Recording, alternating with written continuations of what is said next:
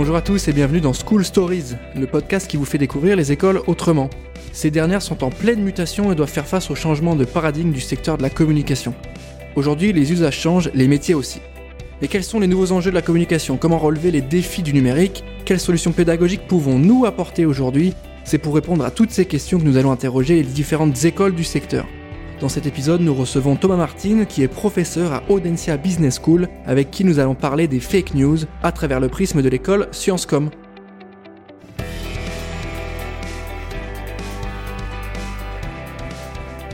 Thomas, bonjour à toi. Bonjour Valentin. Merci d'avoir accepté ce podcast et ce sujet fake news. C'est un sujet qui te tient particulièrement à cœur ou sur lequel tu as une vision, une expertise. On va prendre le temps de développer tout ça. Pour commencer, très simplement, et pour se mettre d'accord sur ce dont on va parler tout au long de cet épisode, est-ce que tu pourrais nous définir le terme de fake news?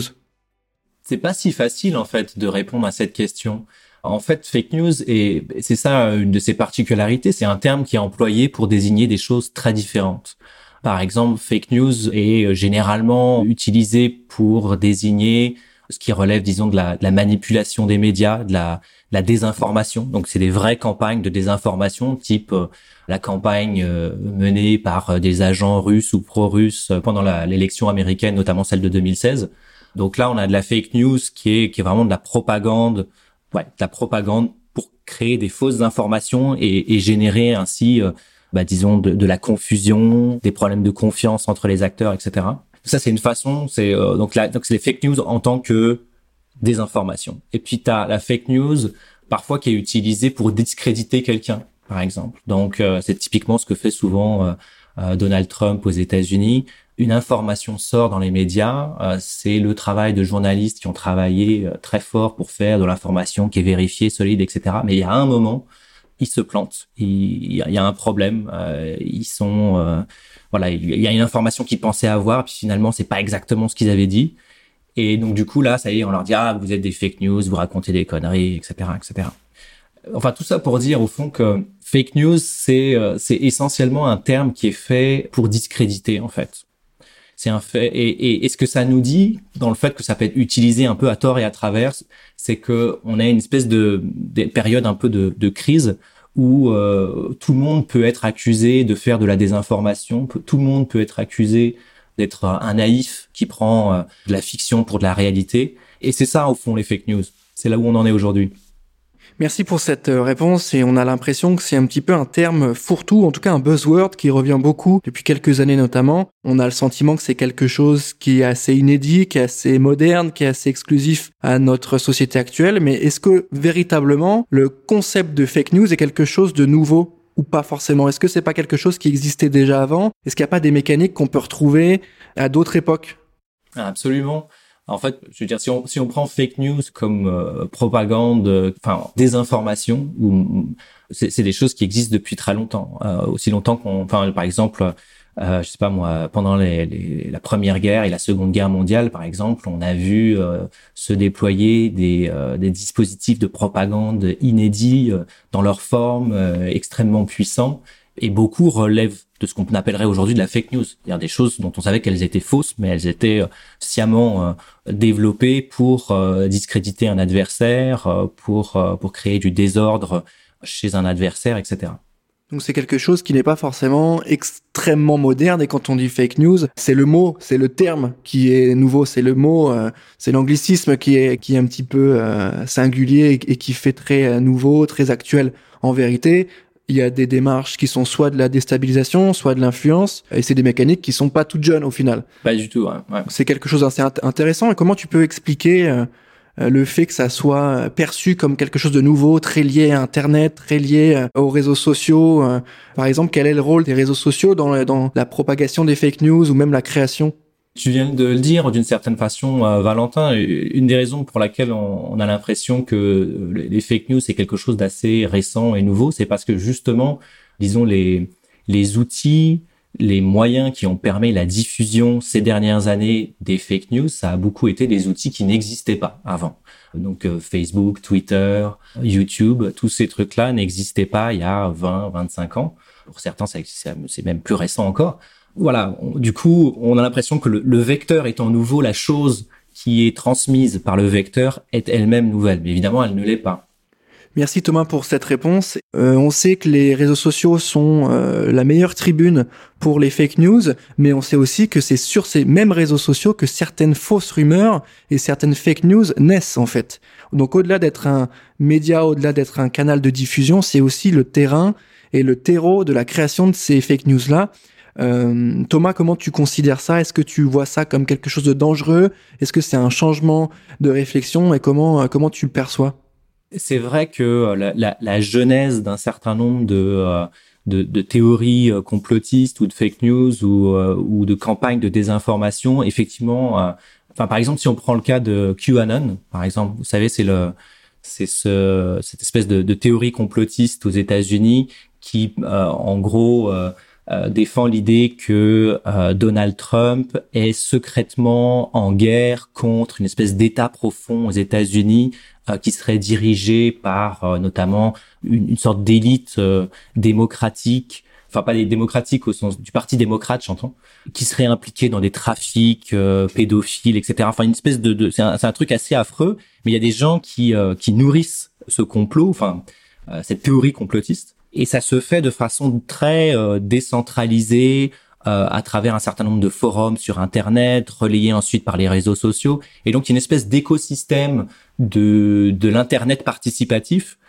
qui est au départ quelque chose d'assez formidable, mais qui ici sert à construire une espèce de fiction euh, dangereuse, parce qu'on sait ensuite que, par exemple, il y a des gens qui ont été euh, assassinés aux États-Unis par des gens qui se revendiquaient de QAnon, ou, etc.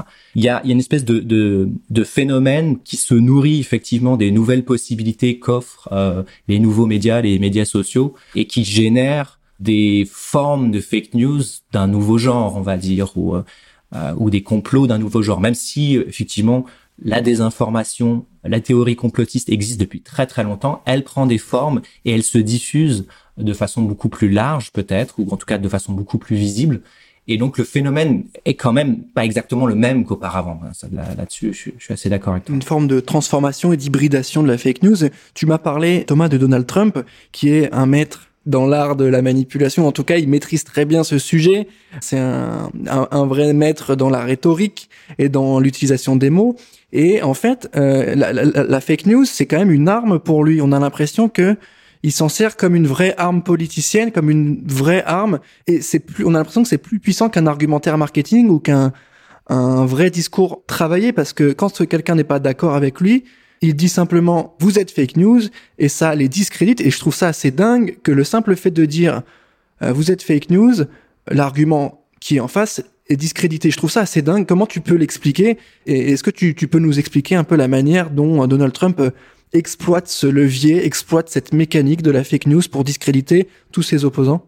Alors, je, peux essayer. La première chose, c'est que je pense pas que Donald Trump et créer les conditions qui lui permet ce genre de stratégie ou de, de, tactique rhétorique qui, euh, auquel tu viens de faire référence. Mais c'est sûr qu'il les exploite extrêmement bien. ce que je veux dire par là, c'est que cette espèce de, il y a une espèce de terreau qui est fait d'une de la défiance vis-à-vis des médias dits mainstream, défiance qui est euh, aussi à l'égard des institutions, de la science, à l'égard euh, des, euh, des politiques. Il y a cette défiance généralisée là fait qu'il devient possible à un moment donné de mettre tout en équivalence. Et donc effectivement, ce que fait extrêmement bien Trump, c'est si les faits qui me sont reprochés euh, ne me conviennent pas, euh, si les faits sont vont pas dans mon sens, eh bien je propose d'autres faits, euh, les faits qui sont qui vont dans mon sens. Et pour moi, ben, c'est la même chose. Et parce que évidemment, puisqu'il y a une espèce de discrédit général vis-à-vis des institutions auprès, en tout cas, d'un certain nombre ou d'un nombre grandissant de personnes, eh bien, il y a des gens qui, euh, du coup, vont, vont adhérer à, ce, à, cette idée-là. Ok, merci Thomas pour cette, euh, cette explication. Je vais te poser la question, hein, en essayant de trouver des solutions. On a présenté le problème, on l'a défini, et pour y répondre et pour trouver une solution, on va se poser la question, comment fait-on pour lutter contre les fake news aujourd'hui? Est-ce qu'il y a une manière de faire et par quoi ça passe? Est-ce que l'école, est-ce que la pédagogie a son rôle à jouer là-dessus? Ah oui, enfin moi j'espère en tout cas. par où commencer? C'est vrai que s'il y avait une baguette magique, s'il y avait une façon de faire efficace euh, qu'on pourrait implémenter demain, ça, ça, se saurait. Mais je pense quand même que il y a une espèce de prise de conscience des choses auxquelles on tient et d'un certain nombre de valeurs qui méritent d'être mieux comprises et qui nous donnent des clés ensuite pour lutter contre les fake news.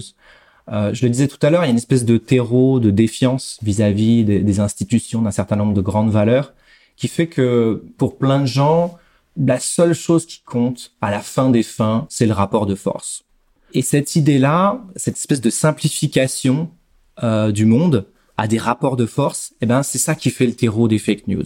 Et donc déjà si on arrive un petit peu à redonner un petit peu de nuance dans notre évaluation de comment fonctionne le monde, des grandes valeurs qui nous permettent de nous orienter, ben déjà on, on devient des gens un peu plus sophistiqués, un peu mieux capables de, de ne pas tomber dans ces pièges-là.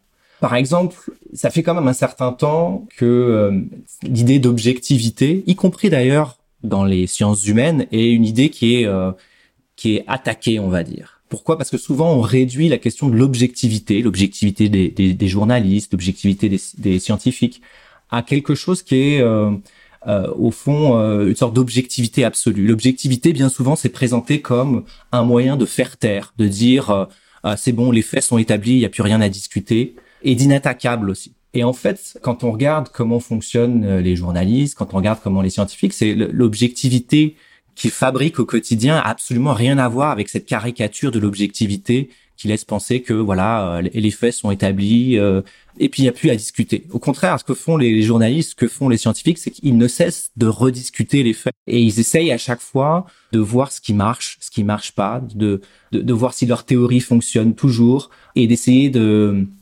d'apporter comme ça des, des, nouveaux éléments de preuve. Et donc l'objectivité de ce point de vue-là, c'est bah, justement c'est ce qui objecte à ce qu'on pourrait dire sur le monde. Et donc ce que font les, les scientifiques, euh, ce que font les journalistes, c'est d'avoir des chaînes de preuves toujours plus longues, toujours plus solides. Et ce qui veut dire aussi qu'on peut toujours en fait remettre en débat, on peut toujours rediscuter. L'objectivité, c'est au contraire tous les éléments qui objectent à une, position contraire ou une théorie contraire. Et donc c'est toujours en regardant la somme des preuves qui vient à l'appui d'une théorie versus celle qui vient à l'appui d'une autre théorie. C'est toujours dans le dialogue, dans la discussion, que on, arrive à voir quelle est la, chaîne de preuves qui est la plus longue, la plus solide. Et c'est comme ça que se construit l'objectivité. Il y a quelque chose de fragile et d'assez beau dans la, façon de construire l'objectivité. Mais évidemment, on perd complètement cette idée à partir du moment où on dit que euh, finalement l'objectivité, ça n'est jamais qu'une façon un peu autoritaire de mettre fin à un débat et d'imposer un seul point de vue. C'est jamais ça en réalité l'objectivité. Mais euh, malheureusement, c'est cette idée qui domine souvent. Et donc du coup, c'est assez facile une fois qu'on a réduit l'objectivité à l'idée que c'est juste une façon de mettre un terme à un débat, c'est juste une façon de, de, de faire taire un opposant, de parler avec objectivité à partir du moment où on a, où on a réduit l'objectivité à ça, ben, c'est facile de dire oui, bah non, regardez, dans les faits, c'est pas du tout comme ça que ça se passe. On n'a jamais d'objectivité absolue. Oui, mais c'est pas parce qu'on n'a pas d'objectivité absolue qu'on n'a pas d'objectivité. Et donc, si on réduit l'objectivité telle qu'elle se construit au quotidien à une espèce de truc qui serait l'objectivité absolue, bah, après on dit bon bah en fait l'objectivité absolue n'existe pas, donc l'objectivité n'existe pas du tout. Et donc après on n'a plus que des rapports de force justement. Et donc, en cultivant cette valeur particulière qui est, l'objectivité, l'objectivité relative, celle qui se construit euh, fait après fait, euh, en, confrontant théorie après théorie, eh bien, euh, on se redonne des possibilités pour ne pas tomber dans la théorie du complot, ne pas tomber dans la fake news. Et ça, c'est juste un moyen. Merci Thomas pour cette réponse complète et qui rentre dans les détails. J'enchaîne tout de suite avec mon autre question. Quel impact euh, les fake news ont-elles sur notre démocratie? Comment ça va impacter notre manière de faire, notre manière de vivre et nos démocraties? Bah, le, premier impact, c'est euh, le, fait que, tu vois, à partir du moment où, ce qui domine, c'est le rapport de force, ah, c'est-à-dire l'idée qu'on peut inventer les faits qui nous arrangent et puis les défendre ensuite euh, bec et ongle, ben ça fait qu'il il est plus possible de, créer une réalité qui est partagée. Et se mettre d'accord sur, euh, je sais pas moi, comment euh, accueillir plus ou moins euh, de migrants, par exemple, c'est une question qui est déjà suffisamment compliquée à, résoudre comme ça. Si en plus on n'arrive pas à se mettre d'accord sur des faits de base, ça rend le, travail de la démocratie encore plus difficile. Mais euh, au-delà de ça, je pense qu'il y, y, a aussi euh, un autre problème qui est que euh, tu vois, il y a une espèce de, de discours ambiant sur le, ce que c'est que le, travail du politique et ou la figure du politique ou le qui est un discours qui est, je le disais tout à l'heure, qui est fait de, beaucoup de défiance et dans lequel on a souvent tendance à, à réduire le rôle ou le travail du politique à celui qui consiste à, au fond, à mentir, à retourner sa veste, etc., etc. Et quand on réduit ça, quand on réduit le travail du politique au mensonge simplement, ce qu'on perd, c'est cette espèce de, de, façon bien particulière que et qui est nécessaire au fonctionnement de la démocratie, qui est comment est-ce qu'on fait du groupe au travers d'une discussion parce que chacun vient avec euh, ses propres préoccupations, sa propre identité, etc. Et comment est-ce qu'on arrive à créer un nous, un collectif, quelque chose qui nous rassemble tous? Eh ben, le travail du politique, c'est justement d'inventer une identité, un projet, une vision qui va faire que tous ces gens-là, avec euh, leurs propres, leurs préoccupations différentes, se sentent quand même faisant partie d'un ensemble. Et ce travail-là, ce discours-là, forcément, il passe par ben, le, fait de pas être hyper précis, le, fait de changer d'avis, le fait de reprendre les choses autrement, parce que ce collectif, il ne cesse de bouger. Donc, si tu veux être celui qui qui représente ce collectif, celui qui parle au nom du collectif, eh ben, tu dois en permanence réinventer ton discours, tu dois parfois te contredire, tu dois, etc., changer un petit peu ton discours en fonction de tes interlocuteurs. Mais il n'y a pas d'autre façon que de faire du collectif. Et quand on perd cette capacité de, de célébrer, d'apprécier ce travail-là, eh ben on perd du même coup la capacité à faire du collectif. Et ce qu'on voit souvent chez les complotistes ou chez euh, parce que c'est souvent les complotistes au fond hein, qui se font les, les relais des fake news, c'est une incapacité à un moment donné à reconnaître dans celui qui est pas d'accord avec soi quelqu'un avec qui malgré tout on peut quand même arriver à faire collectif, à trouver des dénominateurs communs. Euh, je sais pas moi le le complotiste qui pense que, euh, j'en sais rien moi, euh, il y a une espèce de, de complot des musulmans pour euh, réduire à l'état d'esclavage le reste du monde et en partie les blancs chrétiens. celui qui est dans cette approche-là du monde, il va non seulement voir un certain, une grande partie de la population comme son ennemi, avec qui il est impossible de transiger. Je veux dire, fondamentalement, le musulman devient le, le danger, donc il n'y a pas possibilité de faire société avec lui il y a, y a ça. Et puis ensuite, comme c'est ben, évidemment euh, de l'ordre un petit peu de, enfin, complètement d'une théorie du complot qui est quand même très largement déconnectée du réel, tous ceux qui pourraient venir dire mais attention, il faut peut-être nuancer, euh, où sont vos preuves euh, et qu'est-ce que vous pensez de ces gens-là, et ces gens, etc. Bon, tous ceux qui pourraient apporter une contradiction deviennent les alliés objectifs des complotistes et donc de fait un ennemi. Et, et donc il y a une espèce de, de rigidité du complotiste autour qui est arc-bouté autour d'un certain récit et qui l'empêche complètement de faire euh, d'envisager de, reprendre ce fil de la politique dans lequel ben on est capable par la discussion de recréer un collectif nouveau et qui se réinvente en permanence. Et comment vous faites, vous, chez Sciencecom, pour appréhender le sujet des fake news et pour le présenter aux étudiants et pour les faire travailler là-dessus pour leur ouvrir les chakras et pour faire en sorte qu'ils soient beaucoup plus à l'aise avec le sujet Est-ce qu'il y a des méthodes et des mécaniques particulières inhérentes et propriétaires chez Sciencecom À Sciencecom, ce qu'on essaye de faire euh, à l'heure actuelle, c'est notamment de mener une réflexion un peu euh, d'ordre stratégique pour essayer de voir comment créer des parcours pédagogiques qui va faire du lien entre plusieurs cours, qui vont mettre au centre la question de la lutte contre les fake news et euh, de l'information responsable. Donc l'idée, hein, c'est d'avoir plusieurs angles d'attaque en fait, tu vois, de d'essayer de faire en sorte d'avoir des cours, par exemple, euh, qui sont des cours de communication politique, des cours qui sont euh, d'histoire des médias, des cours qui traitent spécifiquement de la question des fake news telles qu'on les voit apparaître dans les nouveaux médias ces dernières années et essayer de, de, lier ça avec des projets pédagogiques qui sont un petit peu plus, euh, comment dire, pratico-pratiques. Par exemple, ce que font en ce moment nos étudiants de deuxième année, c'est il y a une espèce de projet d'étude en partenariat avec la Villa Numéris. Et dans ce projet d'étude, ils font une espèce d'état de l'art des outils qui permettent de lutter contre les fake news, donc euh, des, choses très concrètes. Et puis en même temps, ils font une série d'entretiens avec euh, des journalistes, euh, des, des, patrons d'entreprise pour essayer de comprendre comment eux, au quotidien, comment ils pratiquent la lutte contre les fake news, comment est-ce qu'ils pratique une, sorte de vigilance vis-à-vis de la qualité de l'information qu'ils manipulent, etc. Et donc, on, ils sont en train de construire un, un état de l'art des bonnes pratiques, au fond. Ok, merci Thomas pour cette précision euh, sur les cursus et les travaux faits par Sciencecom pour accompagner les étudiants sur le sujet des fake news.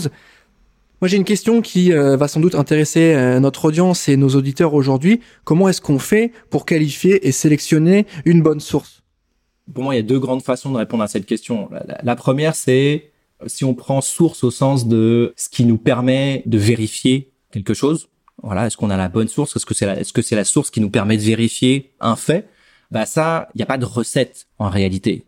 Hein, c'est le travail des journalistes, c'est d'aller sur le terrain, d'interviewer les gens, de réunir des documents, de recouper tout ça. Et c'est une fois qu'on a fait tout le travail qu'on voit là où, ça se recoupe justement. Et là où ça se recoupe pas, ben c'est que la source n'était pas bonne. Mais on le sait toujours rétrospectivement. La grosse difficulté, bien sûr, c'est que dans notre vie de tous les jours, on peut pas faire ce boulot-là. Et donc, on doit pouvoir d'une certaine façon s'orienter sans être capable de confronter chacune des sources potentielles et vérifier rétrospectivement celle qui était la bonne. Et donc, du coup, il faut qu'on délègue à d'autres le soin de faire ça.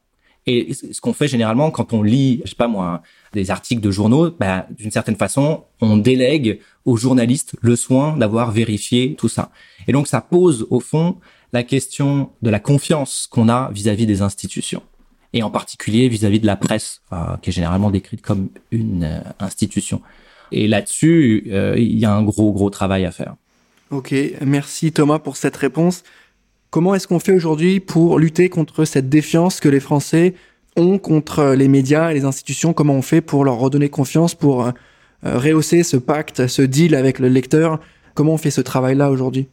Bah, je pense avoir déjà donné quelques éléments. Le fait de cultiver ces grandes valeurs dont on peut être vraiment fier, qui sont euh, l'objectivité du travail scientifique, l'objectivité du travail journalistique, les valeurs de la démocratie, le fait euh, de pouvoir euh, discuter d'un certain nombre de sujets, changer d'avis, créer un, sens du collectif là où à un moment donné on semblait ne voir qu'un ennemi. Cette capacité-là, ces valeurs-là, elles sont fondamentales. Mais au-delà de ça, je dirais que au, jour d'aujourd'hui, une des premières choses qu'on peut faire, c'est lorsqu'on voit des gens qui euh, font circuler des informations qui sont clairement de l'ordre d'une théorie complotiste, qui sont des informations qui sont qui sont de l'ordre de la fiction et, et, pas du fait vérifié. La première chose, c'est de respecter ces gens-là, en réalité. Euh, C'est-à-dire que euh, souvent, la, la tentation qu'on a, c'est de les prendre un petit peu de haut c'est les regarder avec condescendance, c'est euh, les présenter comme euh, des uluberlus ou euh, des au fond des fous qui seraient déconnectés du monde ou, de la réalité. La, vérité, c'est que on, est tous à un moment donné capables de se laisser emporter par une vision du monde qui nous paraît séduisante, qui nous paraît faire sens. On peut être tous emportés par la colère ou la désillusion à un moment donné et se retrouver à être celui qui transmet ces informations-là, qui se fait le, voilà le relais de la fake news. Et donc il faut être un peu capable de reconnaître euh, son prochain, si j'ose dire, euh, dans celui qui transmet de la fake news, parce qu'on on est tous capables de, on est tous faillibles, on est tous capables de se laisser emporter à un moment donné, et, euh, et on peut aussi du coup se laisser emporter par par une fiction qu'on prend pour de la réalité. Si on veut pouvoir renouer un dialogue, être capable de nouveau d'échanger, de débattre sur ce qui est un fait, ce qui est pas un fait, comment le vérifier.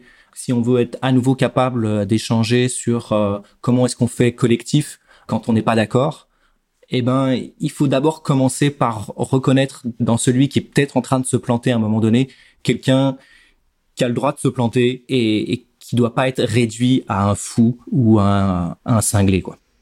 Merci Thomas pour ces précisions et nous arrivons à la fin de ce podcast euh, School Stories. Euh, en collaboration avec l'école Sciencecom.